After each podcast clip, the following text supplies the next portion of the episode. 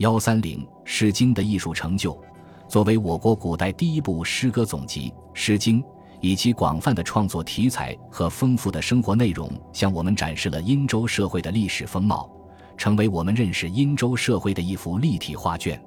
在文化精神和艺术创作上，《诗经》也以它源于农业生产的乡土情韵、宗族伦理观念和现实主义的创作态度，创造出题材优美。艺术技巧高超的抒情诗歌，为中国诗歌的发展奠定了基础，为后世现实主义的文学创作提供了艺术的典范。《诗经》是植根于中国农业文明的艺术，无论是国风还是雅颂，各类诗歌中都体现着浓厚的乡土气息和对农业的崇拜与眷恋乡土的情思。《诗经》的伦理情感相当浓烈。这是跟商周宗法农业社会的宗法观念分不开的，人伦之爱、宗国之爱是伦理观念，也是政治观念。因而，《诗经》中体现孝悌、忠信、爱国爱家内容的诗篇特别多。《诗经》的诗作大都是以诗歌来再现自己的现实生活，以现实生活的素材为基础来反映自己的愿望和理想的。大至国家的宗庙祭祀、战争、政治变革。小至平民百姓的农事蚕桑、婚嫁、娱乐，都成为《诗经》描写的对象。因此，从内容上说，《诗经》又是一部反映商周生活的百科全书，从中我们可以了解商周社会的各个侧面。从创作艺术上说，《诗经》的出现在中国诗歌艺术发展史上也有着非同寻常的意义。《诗经》成功的塑造了一系列的人物形象。为后世抒情诗歌的创作奠定了基础。《诗经》之前，中国古代的原始歌谣是谈不上人物形象的塑造的，甚至可以说还不曾出现过独具性格的人物。《诗经》则不然，翻开《诗经》，我们会看到各式各样的人物形象，有贵族封建主，也有一般平民，有刁钻贪婪的狗腿子，也有老实质朴的农民，有负心男子，也有痴情妇女。有行义游子，也有闺中思妇，他们组合成一幅生动广阔的社会生活画面，栩栩如生地再现了商周社会的精神风貌。《诗经》中的人物塑造有以下几种方式：一、通过简要的事件叙述或人物活动场景的描绘来塑造人物，以精炼的语言刻画人物的形象特征，如魏风芒，通过作者与芒从相识。结婚到反目整个过程的简要描述，塑造了芒这个负心男子的形象。他在婚前假装诚实，忙至痴痴，抱不冒私，匪来冒私来及我谋。结婚时也信誓旦旦，但结婚以后，女子所有的财物到了手，他就二三其德，言及遂矣。至于报矣，露出凶侠的嘴脸。语言非常简练，但血型传神又非常深刻。又比如《大雅》《生民》，自始至终都围绕着后继的神意来写。第一、二章写后继诞生的神意，江源吕地无敏而怀孕生子；第三章写后继诞生后的神意，置之爱象，牛羊给他喂奶；置之平林，正赶上有人来伐木，把他救起；置之寒冰，鸟儿张开翅膀来保护他。第四章写后继幼时义农的神意。第五。六章写他对农业的贡献，第七、八章写他率民祭祀、沟通人神，这样人神化、神人化、人神结合，一个既有人的勤劳、智慧，又有神的灵异的超凡人物就矗立在我们面前。小雅、宾之出言，通过颜会开始时贵族们温温其功、威仪奕奕的形象和他们酒醉后再嚎再挠、丑态百出的场面进行对比描写。揭露他们道貌岸然的君子相，一庄一谐，虽用笔不多，但给人的印象很深。二，通过外貌描写和心理描写塑造人物的形象特征，同时以简单的议论画龙点睛，突出人物的性格特点。《诗经》以抒情为主，但也很善于以精炼的语言刻画人物的外貌，通过外貌描写来塑造人物的形象。如魏风硕人，写庄姜手如柔荑。肤如凝脂，领如虬蛴，齿如虎犀，禽首峨眉，巧笑倩兮，美目盼兮。由静态面容到动态的顾盼，写得非常传神，向来为人称道。《诗经》的心理描写也颇见功力，如魏风、伯熙以一个居家妇女的口吻，吐诉对出征丈夫深切的思念。第一章以丈夫形象之美，显示自己思念之深；第二章以自己手如飞蓬之丑，显示自己思念之苦；第三章以主观愿望与现实的矛盾，显示自己思念之间。词真意切，如泣如诉，感情细腻，表现出对丈夫的无限忠贞和爱恋，可称为闺怨诗之首。三《诗经》亦善于借景起兴，以烘托人物或借景抒情，如《周南·桃夭》以桃之夭夭，灼灼其华起兴，极力描写桃花先生，以烘托新娘的美貌；《秦风·蒹葭》以蒹葭苍苍，白露为霜起兴。烘托主人公追求意中人而不见的空虚和惆怅，写的都极有意境。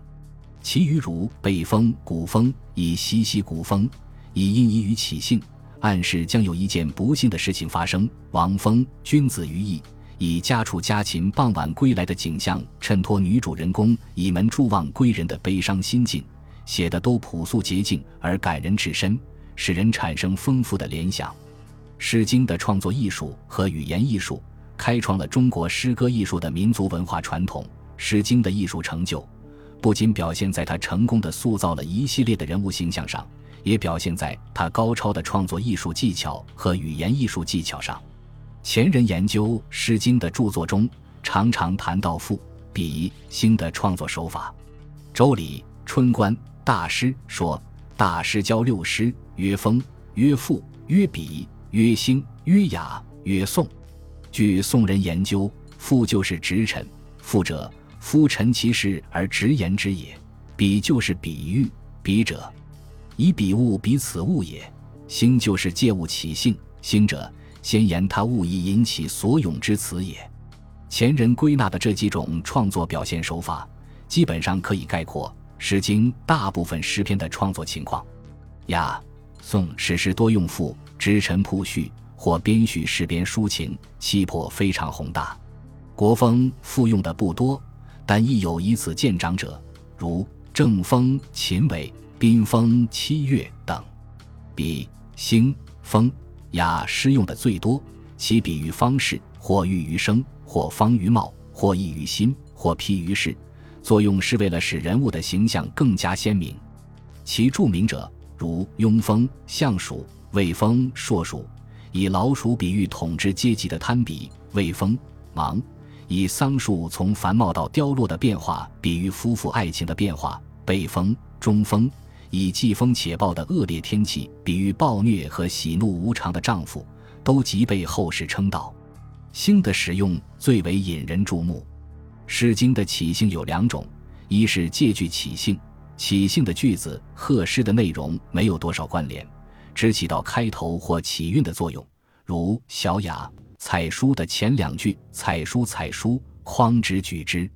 君子来朝，何夕与之？”即是这样的兴句。二是借物起兴，因景生情，使人发生联想。这种起兴方法在国风中占大多数，如上举《桃夭》《蒹葭》《关雎》《古风》等用的都是这种起兴法。这种起兴法。托物抒情，因景生情，极易引起人们丰富的联想，以造成情景交融的艺术境界，亦极有益于鲜明的人物形象的塑造。因为这种托物起兴的诗句，往往含有非常古老的文化象征意义。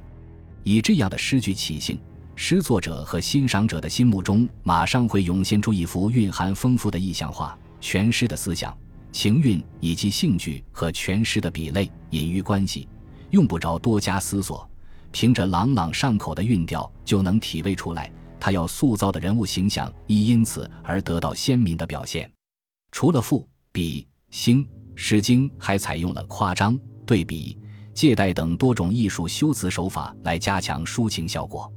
如王风、才葛以一日不见，如三秋夕来夸张思念之情切；正风、子金用青青子衿来代指自己的情人。小雅、北山，亦或燕燕居兮，或尽瘁事国，或息眼在床，或不以鱼形的对比手法写王室的不公平、准确、鲜明、生动。有些语句至今还活在人民的语言中。《